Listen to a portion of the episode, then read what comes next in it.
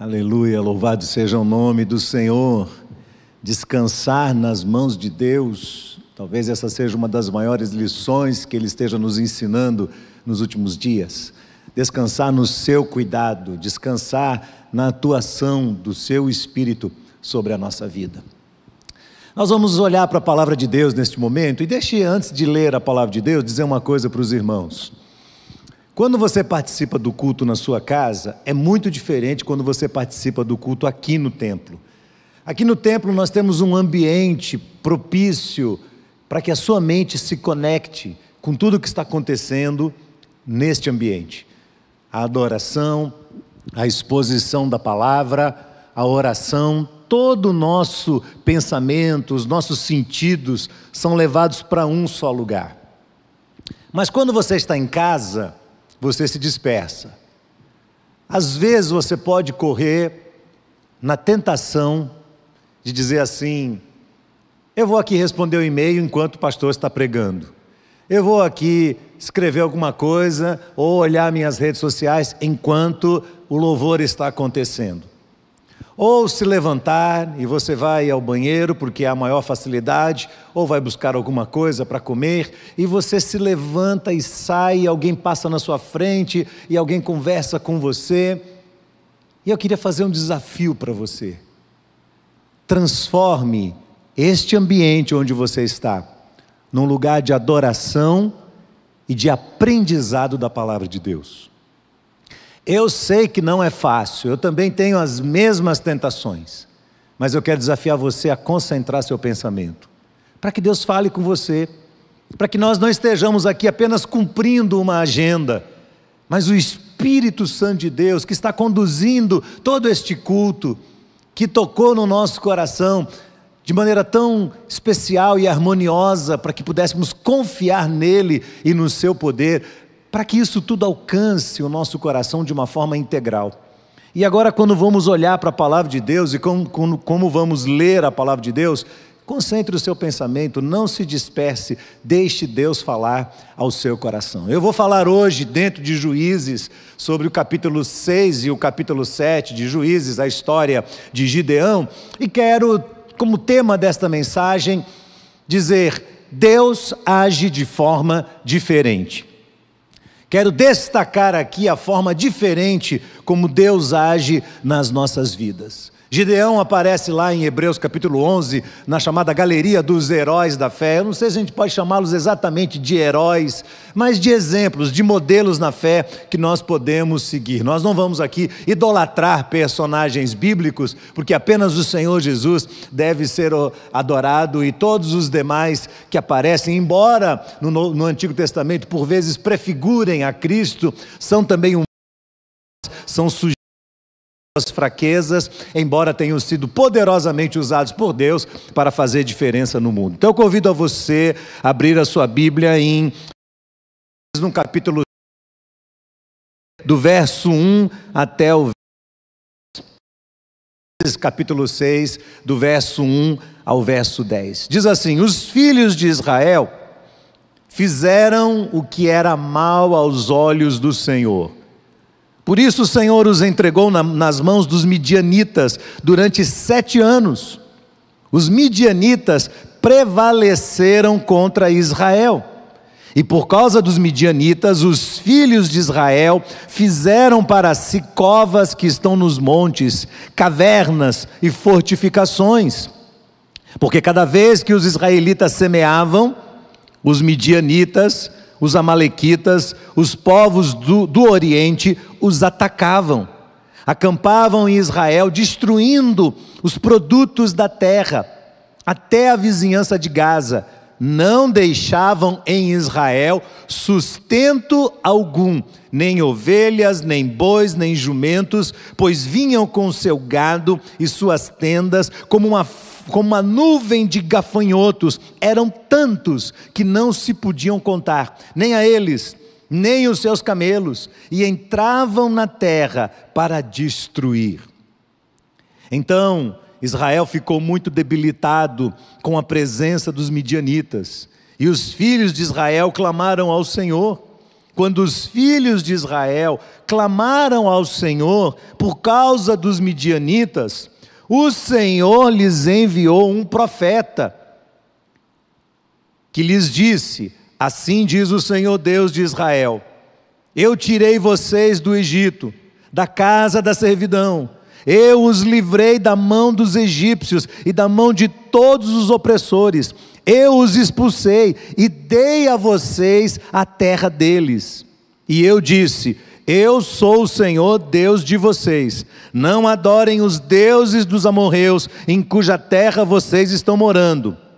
Mas vocês não deram ouvido à minha voz. Veja que novamente Israel cai nesse ciclo vicioso de teimosia, de renitência, de obstinação.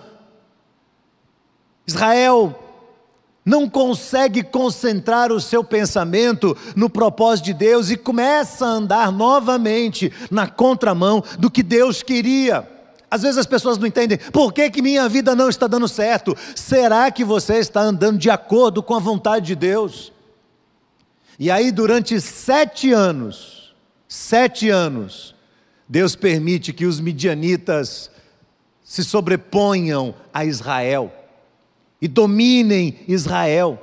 E os midianitas tinham técnicas interessantes de invasão, eles tinham camelos domesticados camelos ensinados, camelos preparados para entrar com eles como um bando de gafanhotos. Israel está ali no vale de Jezreel, no norte, é chamado de o Vale da Fertilidade, perto do Monte Moré, não é Moriá, Monte Moré.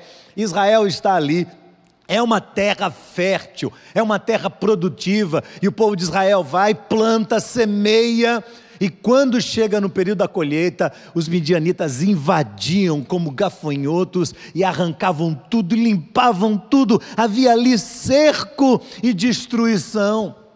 E o povo de Israel diz: Deus, se o Senhor é o nosso Deus, por que, que essas coisas estão, nos, estão acontecendo conosco? E todas as vezes que as pessoas clamam a Deus, Deus atende. Buscar-me-eis e me achareis quando me buscares de todo o vosso coração. Então eles clamam ao Senhor: Senhor, nos dê uma resposta. Sabe qual é a resposta de Deus? Deus manda um profeta. Não é interessante? Você fala: Senhor, me dê dinheiro, Senhor, me dê livramento, Senhor, resolva o meu problema. E Deus, ao invés de fazer essas coisas, Ele manda um profeta falar com você. Ele manda um homem dele, segundo o coração dele, de posse da palavra dele nas suas mãos, para falar com você, para perceber se você está acordado, se você está percebendo o que Deus está falando. O texto não diz quem é o profeta, mas preste atenção no que o profeta diz. Primeiro, o Senhor diz pela boca dele: Eu tirei vocês da servidão do Egito no passado, eu fiz algum no passado de vocês, eu marquei a minha presença no seu passado. Segundo, eu livrei você dos seus opressores e dei a você a terra em que você está. Eu fiz com que você conquistasse essa terra. Terceiro, eu ordenei a vocês, eu sou o Deus de vocês, não olhem para os ídolos ao redor, não confiem neles, não dependam deles, não inclinem os seus corações aos ídolos, porque eu e somente eu, o Senhor, sou o teu Deus. E quarta palavra que ele dá: vocês não ouviram a voz do Senhor. O profeta nem sempre é bem aceito, pregadores nem sempre são bem aceitos. Aqueles que expõem a palavra de Deus e que fazem com que as pessoas sejam confrontadas pela verdade de Deus, nem sempre são pessoas muito populares, nem sempre são pessoas muito aceitas no meio da sociedade. Mas veja, assim como Deus enviou aquele profeta, talvez Deus esteja enviando um profeta hoje para conversar com você também. E a palavra que Deus deu ao seu povo naquele dia, Ele dá a você também hoje. Se hoje você ouvir a voz do Senhor, não endureça o seu coração. Então o povo clama ao Senhor, mais uma vez. E Deus, por sua misericórdia, levanta um libertador. E a partir do verso 11, começa essa história extraordinária de Gideão, o libertador de Israel naquele momento. Gideão é um jovem, ainda inexperiente, ainda mas proativo. É interessante porque ele desenvolve uma técnica de debulhar o, o, trigo dentro do lagar. Lagar é lugar de uva, não é de trigo. Mas ele está debulhando o trigo no lagar. Por quê? Porque ele percebia que se ele fizesse isso no campo, os midianitas colheriam tudo. Então ele carrega aquilo tudo, ele traz para um lagar. Quem é que vai debulhar trigo dentro de um lagar? Mas ele faz isso, então ele engana os midianitas para poder sustentar a sua própria casa e a sua própria família. E Deus se sente atraído por este homem. Deus olha para ele e diz: esse moço tem alguma coisa diferente e eu vou usar a vida dele. Então, no verso 12, o anjo chega para ele e diz: O Senhor Deus é contigo, homem de valor. Gideão teme diz: Ah, Senhor, se o Senhor é conosco, por que é que essas coisas estão acontecendo? Não é isso que você pergunta todos os dias para Deus? Senhor, se o Senhor é Deus, por que, que essas coisas estão acontecendo? Se o Senhor é Deus, por que a pandemia? Se o Senhor é Deus, por que o desemprego? Se o Senhor é Deus, por que essa confusão política no Brasil? Se o Senhor é Deus, por que, que eu estou sozinho? Se o Senhor é Deus, por que, que estão me faltando recursos? Se o Senhor é Deus, por que, que eu estou doente? Esta é a pergunta que geralmente a gente faz. Senhor, se o Senhor é Deus, por que, que essas coisas estão acontecendo? O que foi feito de todas as maravilhas que nos contaram os nossos pais. Sabe o que é interessante? Deus não responde à pergunta de Gideão. Ao invés de ficar ali filosofando com ele e respondendo seus argumentos e suas inquietações, o Senhor se limita apenas a dar uma ordem para ele: levanta, porque você, Gideão, é a minha resposta para o que está acontecendo no meio da nação. Deus não vem explicar por que, que isso aconteceu, porque eh, Deus já está farto, Ele sabe a resposta, mas sabe aquela pessoa experiente da vida que não dá resposta para tudo porque não precisa? Deus faz isso. Ele não entra ali numa, numa dialética com, com Gideão, ele simplesmente diz: Gideão, seus argumentos são esses, a minha ordem para você é a seguinte: se levanta, você é a minha resposta para o caos que se instalou no meio da nação. Então vai na tua força, porque o Senhor vai te usar para livrar Israel das mãos do, do, dos midianitas. Verso 14, o Senhor diz: Não sou eu que estou te enviando, sou eu que estou te enviando. Então vá. Aí vem Gideão na sua fraqueza com suas desculpas. Ah, mas Senhor, como é que eu posso fazer isso? A minha casa é a mais pobre de todas, verso 15. O meu clã é, é o menor, eu sou o menor da casa do meu pai. E no verso 17, Gideão diz: Se é o Senhor mesmo, me dê um sinal. E você lembra bem, se você conhece essa história, o sinal do novelo de lã. Primeiro ele diz: Senhor, se é o Senhor, eu vou colocar um novelo de noite no meio do, do, do, da relva. E aí, quando cair o orvalho, o novelo vai ficar seco e a relva molhada. E no dia seguinte, o novelo estava seco e a relva molhada. Então ele, na sua incredulidade, diz: Deus, vamos fazer o contrário. Amanhã de manhã, o novelo vai estar molhado e a relva vai estar seca. E exatamente exatamente isso acontece. Deus pacientemente responde às dúvidas, mas ali Gideão crê e constrói para o Senhor um altar, e neste altar ele diz: O Senhor é a minha paz. O Senhor é a minha paz. Então Deus começa dando a ele uma ordem, e é um teste, um teste em tanto. Antes de começar a grande e principal missão, ele vai começar com uma outra missão menor. E Deus lhe dá algo que vai lhe exigir coragem. Deus diz: Você vai entrar no campo do seu pai, que é Joás, e você vai derrubar ali o altar que foi construído para Baal, e você vai arrancar tudo que tem em volta, o jardim que está em volta, corta tudo, pega um boi do seu pai, um dos principais do rebanho, um boi que é bom, que é reprodutor, e coloca ele sobre o altar e queima tudo para o Senhor e oferece aquele animal. Gideão toma coragem, toma força, pega dez homens, vai e faz isso, e de madrugada os homens levantam, veem o que aconteceu, ficam revoltados e dizem: Quem foi que fez isso? E alguém diz: Olha, foi Gideão. Então eles vão à casa dele e querem pegar o pai para matar, e querem matar Gideão, e pedem para que o pai coloque Gideão para o lado de fora, e o pai, debaixo da graça de Deus, da sabedoria de Deus, acaba protegendo o filho e diz assim: Ora, quem é Baal? Se Baal é Deus e derrubaram o altar dele, Baal que se defenda. Baal que contenda com quem derrubou o seu altar. Ele não é suficiente, ele não é capaz, ele que se vingue. E os homens entenderam isso e passaram a chamar Gideão de Jerubaal, que significa aquele que contende com Baal. Então Gideão vai e volta à sua missão, e Deus diz: Você agora vai vencer os Amalequitas e libertar Israel da opressão. Novamente, Gideão passa por um daqueles momentos em que a sua fé é estremecida. E Deus ordena a ele que o plano seja colocado em ação.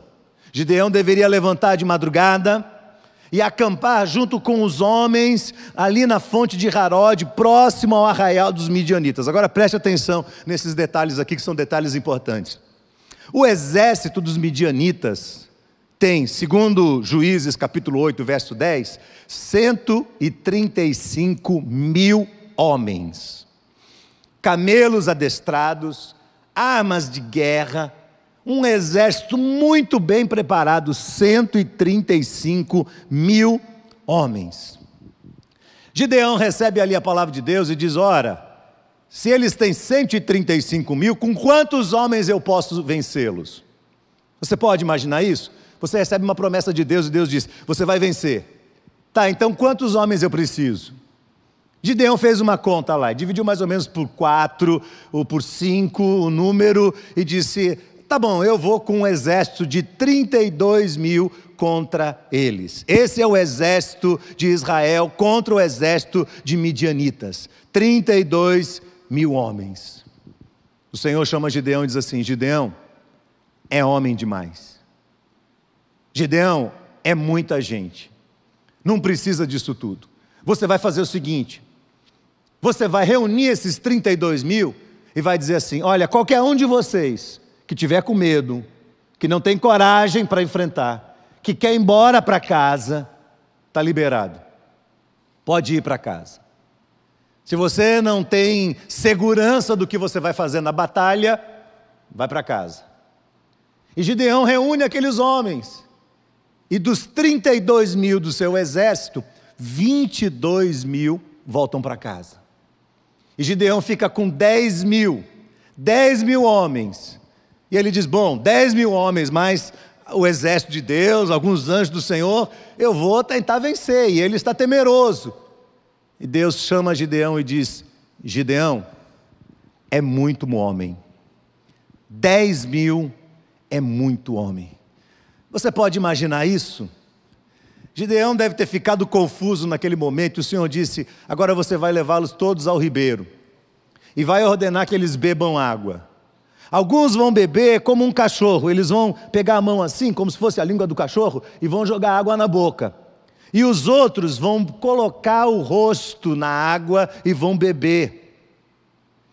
E aí você vai separar quem vai beber de um jeito e quem vai beber do outro. Gideão foi e ficou contando aqueles homens.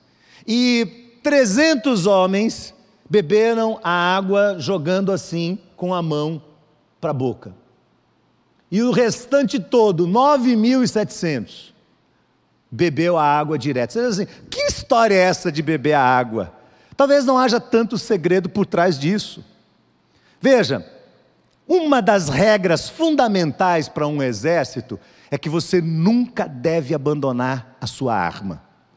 Nunca abandone a sua arma. Aí eu quero dizer aqui para os cristãos que estão me ouvindo: nunca abandone sua arma. Nunca.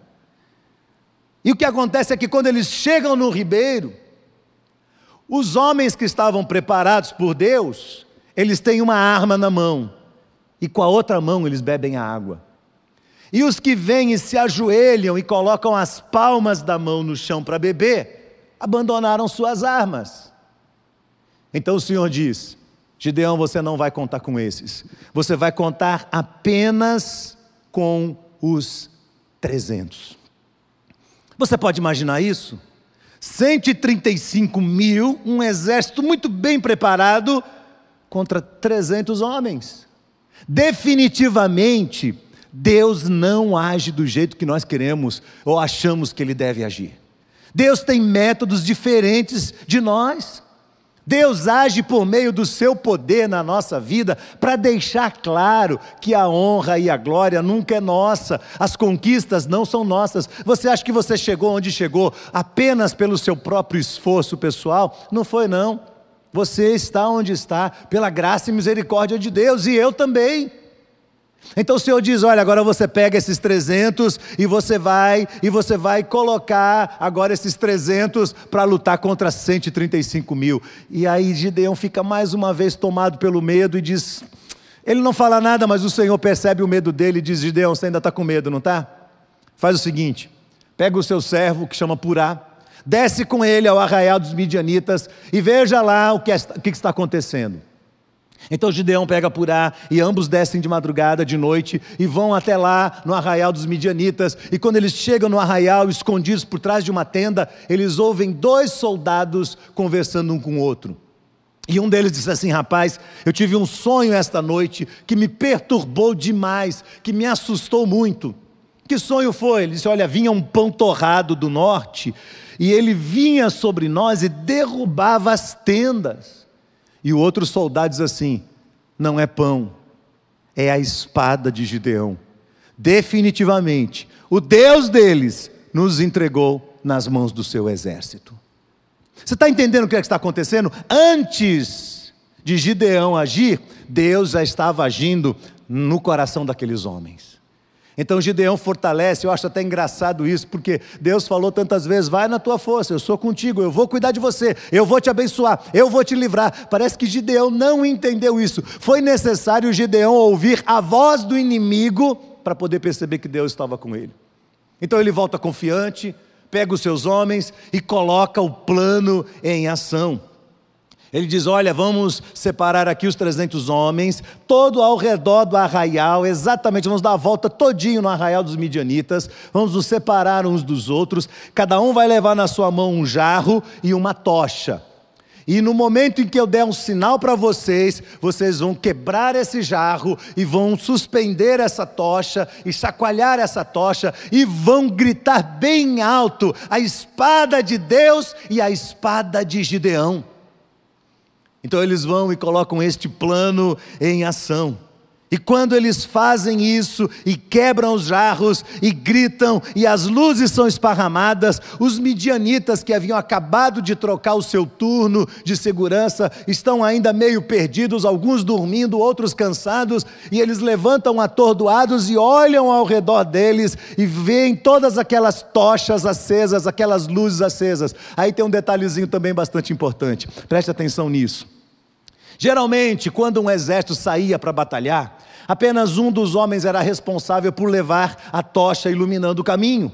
E havia aí alguns estudos que dizem que para cada tocha havia pelo menos mil homens.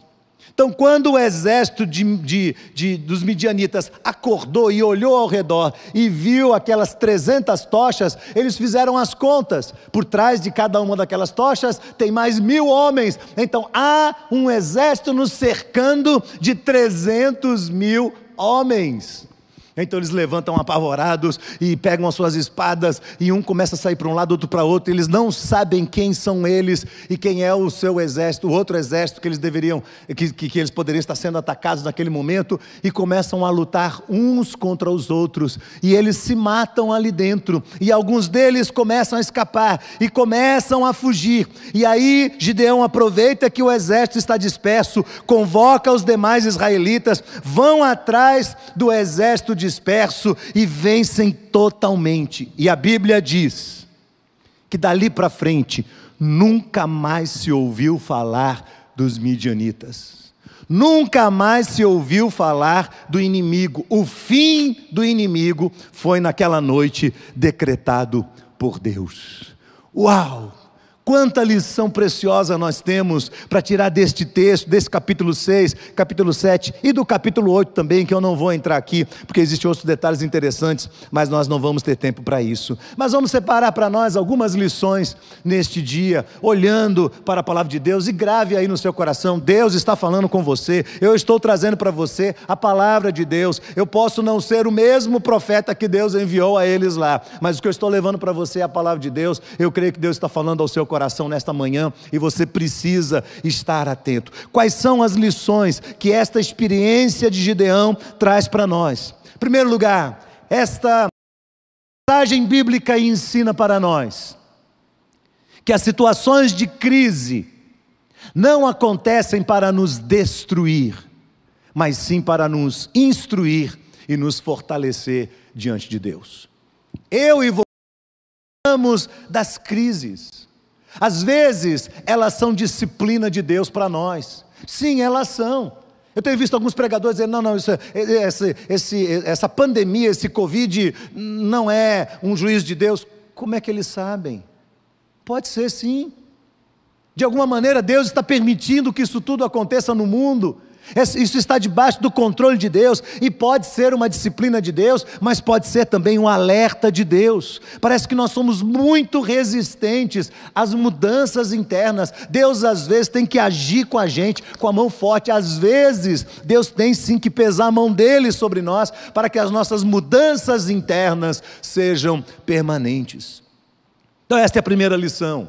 Não se apavore no meio da crise porque a crise é necessária. Se tudo vai em paz, se tudo vai muito bem, o tempo todo você relaxa, você começa a ceder ao inimigo, você começa a se inclinar aos ídolos, você começa a fazer aquilo que não é justo, santo e consagrado a Deus. Então nós precisamos sim dessas circunstâncias que vêm para testar a nossa fé.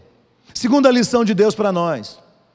Nós precisamos, como Gideão, como Deus chamou Gideão, nós precisamos, no meio da crise, perguntar para Deus: Deus, qual é a minha parte nisso? Qual é o meu papel nisso? Às vezes é mais fácil a gente ficar argumentando com Deus, dizendo: Deus, por que isso está acontecendo? Senhor, o Senhor não vê. Eu sou uma pessoa justa, eu sou uma pessoa honesta, eu sou uma pessoa generosa, eu contribuo, eu abençoo, eu cuido de pessoas, eu faço, eu aconteço. Por que, que isso está acontecendo comigo? Deus fala assim: para de argumentar comigo, para de reclamar da sua vida e me faça a pergunta certa. Qual é a pergunta certa? Senhor, o que o Senhor quer que eu faça? Senhor, no meio dessa confusão, qual é o meu papel? Essa é a pergunta de um líder. E o Senhor vai responder: você vai liderar, eu vou usar a sua vida. Não é hora de ficar exaltando os seus medos e deixar que os seus medos dominem a sua mente. Não é hora de você ficar dando desculpas para Deus. É hora de você dizer: Senhor, o que o Senhor quer que eu faça? Qual é o meu papel? Qual é a minha parte diante do que está acontecendo? Gideão diz: Ah, eu sou pequenininho, ah, eu não sou capaz, a minha tribo é a menor, ninguém vai me ouvir. São argumentos nossos e Deus diz: Para com isso, para de argumentar comigo, para de ficar brigando comigo. Eu sei o que eu estou fazendo na sua vida, faça a pergunta certa. E qual é a pergunta certa? O Senhor está dizendo para você: Você vai liderar. Pergunte a pergunta certa: Senhor, o que é que eu tenho que fazer neste momento da minha vida? Terceiro lugar, o medo é sempre um sentimento e uma realidade que precisa ser vencido. É normal termos medo, mas precisamos vencer o medo no poder e no amor de Cristo Jesus. Você não pode se deixar dominar o resto da sua vida pelo medo. Não se assuma meramente como um medroso. Não fique apenas imaginando que você é assim mesmo. Não fique simplesmente se conformando à ideia de que, pronto, agora minha vida acabou e eu não sei o que fazer e eu estou paralisado. Pare com isso. Coloque seu coração diante de Deus. Não se assuma como um medroso, não por si mesmo, mas porque Deus diz o tempo todo para nós: não temas, eis que eu sou contigo. Na Bíblia, nós temos muitas vezes, muitas vezes repetida essa expressão de Deus não temas. Alguns fizeram aí um exercício e chegaram a 365 vezes, dizendo, ah, é uma vez por dia, mas misturaram aí os não temas que nem sempre vêm da parte de Deus. Se você fizer um estudo mais profundo de quantas vezes Deus falou, você vai encontrar mais de 80 vezes o mandamento de Deus: não temas, não temas, porque eu sou contigo. Não temas, não temas, porque eu sou o teu Deus. 1 João capítulo 4, verso 18 diz: Ora, no amor não existe medo, o medo é tormento. Logo, aqueles que temem não são aperfeiçoados no amor.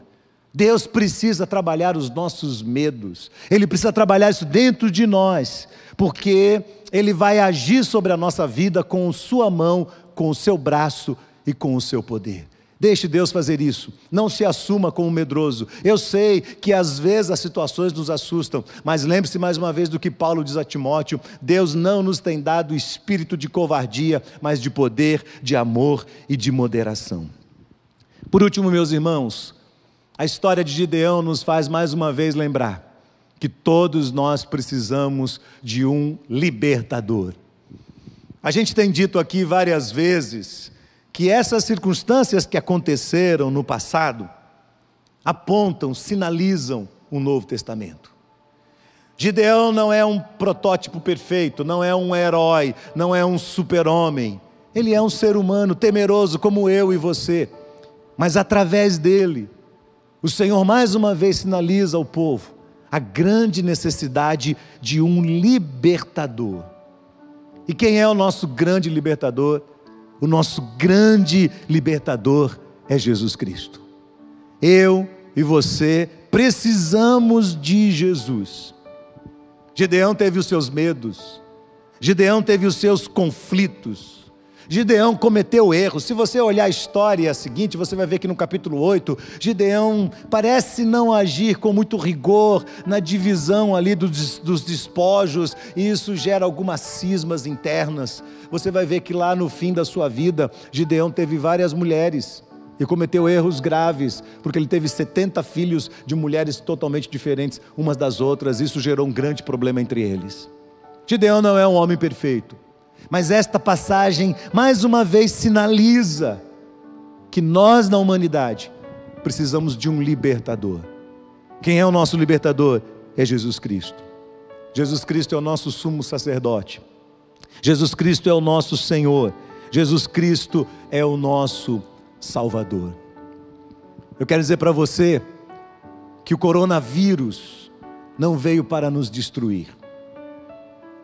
O coronavírus veio mais uma vez para sinalizar que nós precisamos de um libertador. O nosso libertador é Cristo Jesus. Eu tenho falado durante esses dias, através da mídia, para cristãos e não cristãos. E nesse momento, os cristãos são confrontados com a palavra de Deus.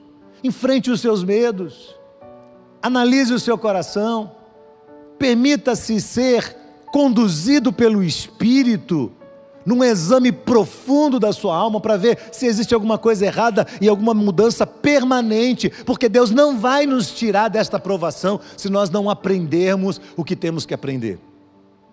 E olha que nós só temos quarenta e poucos dias de quarentena. Já queremos sair, já queremos que a nossa vida volte a ser o que era antes. E você está vendo aqui uma passagem em que Deus submete seu povo a uma provação de sete anos. Sete anos sendo humilhados, sete anos sendo saqueados, sete anos espoliados, sete anos colocados de lado, sete anos perdendo tudo, semeando, semeando, semeando e não colhendo nada. E Deus diz: vocês não estão ouvindo a voz do profeta. Então, os cristãos que têm me ouvido têm analisado o seu coração e pensado como podem conduzir a sua vida a partir dessa experiência que Deus está nos dado, que Deus tem nos dado. E você que talvez ainda não seja um cristão, você que talvez esteja analisando tudo o que está acontecendo e pensando o que é que isso tem a ver com você, o que é que isso tem a ver com sua experiência pessoal. Eu quero lhe dizer do fundo do meu coração neste momento: você precisa de um libertador, tanto quanto eu tanto quanto todos os demais que estão me ouvindo. Nós precisamos de um libertador. Se o Filho vos libertar, verdadeiramente sereis livres. Talvez você olhe para dentro de você e você veja em você um medo latente da vida e da morte. Você tem medo de viver e você tem medo de morrer. Você se sente emparedado, você se sente encurralado.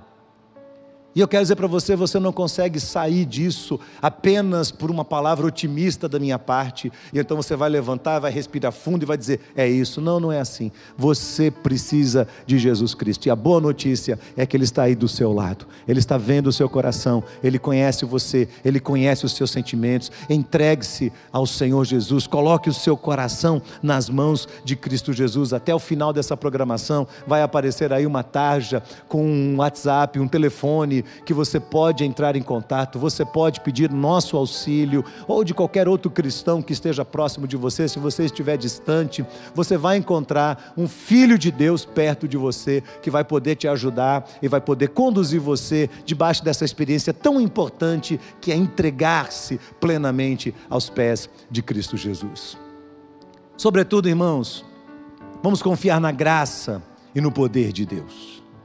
A minha oração por você hoje é que Deus nos dê a coragem de Gideão, apesar de ser um homem normal como eu e você, que nós possamos experimentar a graça de Deus através dos seus métodos. Lembre-se disso: Deus não age do jeito que nós queremos, Deus age do jeito que Ele quer agir, porque Ele é Deus, nós somos apenas as Suas criaturas. Eu quero convidar você a colocar-se diante do Senhor neste momento.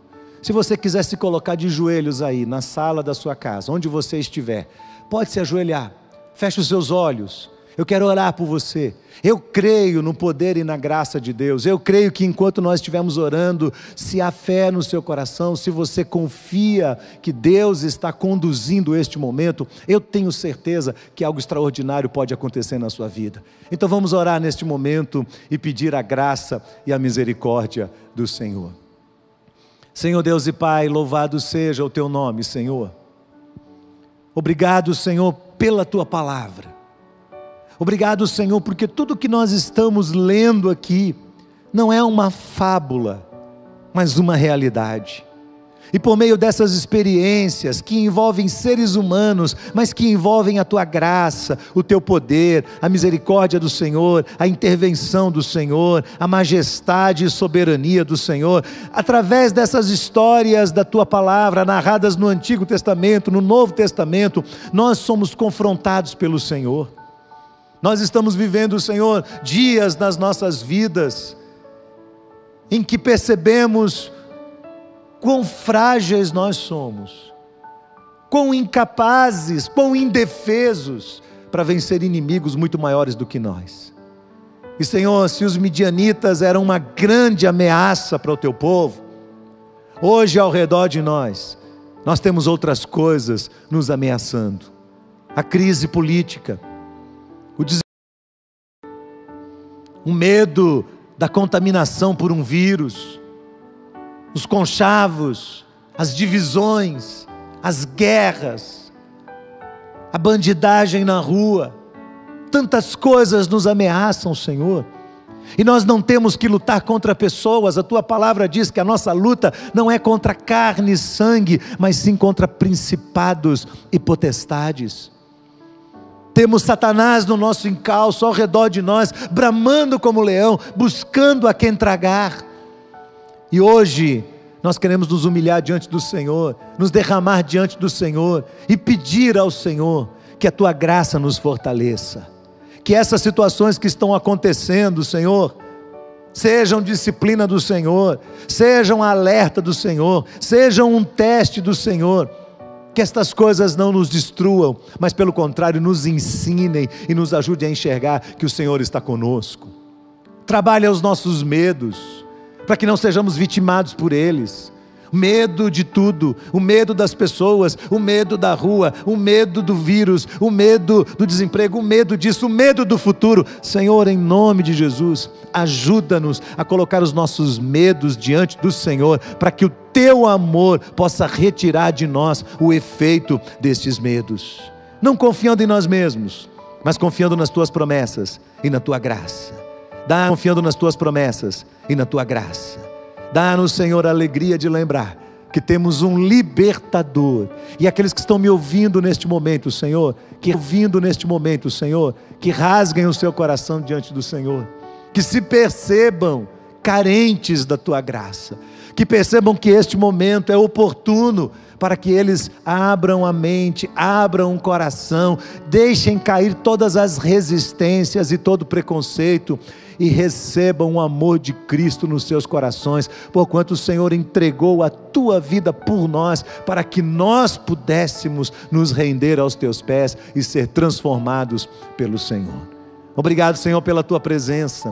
Dá-nos uma semana de bênçãos debaixo da tua graça. Abençoa o nosso país, abençoa a nossa nação. Que o teu amor, a graça infinita de Jesus Cristo, nosso amado Salvador e Senhor, as consolações e a plenitude do Espírito Santo de Deus, seja com todos para a glória do Senhor, em nome de Jesus. Amém, amém e amém. Que o Senhor te abençoe, que seja uma semana feliz, não tenha medo, olhe para a palavra de Deus, leia esses textos novamente, Juízes 6, 7, 8, aprenda da verdade de Deus. Lembre-se que nós temos uma programação que está acontecendo o tempo todo pela. Eu quero desafiar que é membro da Igreja Batista Metropolitana a ficar conectado com a igreja. Eu sei que nessa hora há uma de, de lives, de, de pessoas ensinando, de shows, disso, daquilo, e às vezes a gente se confunde no meio de tantas apresentações. Concentre o seu pensamento. Nós temos aqui uma equipe pastoral e uma equipe técnica trabalhando arduamente para fazer chegar à mão dos irmãos o conteúdo necessário para sustentar a fé de cada um. Quinta-feira, às 19h30, nós estamos aqui novamente realizando ao vivo o culto, servindo ao Senhor e trazendo uma palavra de encorajamento aos irmãos. No domingo, os nossos cultos acontecem às 9, 10 e 45 e 18 e 30. E 17 horas no domingo, nós temos a nossa escola bíblica dominical no ar. Nós temos sido muito abençoados com este momento. Então, esteja conosco às 17 horas. E a nossa criançada linda aí, lembre-se que é no sábado, a partir das 18 e 30, uma programação especial preparada para cada um de vocês. Um último aviso que eu quero dar: nós temos recebido muita solicitação de cestas básicas de pessoas e famílias que fazem parte dos nossos projetos, que nós acompanhando, acompanhamos e que neste momento estão passando a sua necessidade e precisam de socorro. E nós estamos também arrecadando gêneros alimentícios para a cesta básica, não perecíveis. Se você tiver algo, você pode trazer aqui durante a semana. O templo está aberto. Se você quiser vir aqui um dia e orar, não tem ninguém aqui, o ambiente é bem higienizado. Você vai vir, claro, como a lei ordena, de máscara direitinho aqui tem álcool gel à vontade e você pode passar um tempo aqui de oração também. Mas esteja conosco, acompanhando tudo o que está acontecendo através deste momento e das oportunidades que Deus nos tem dado. Vão em paz, que o Senhor te abençoe e te guarde, em nome de Jesus. Amém.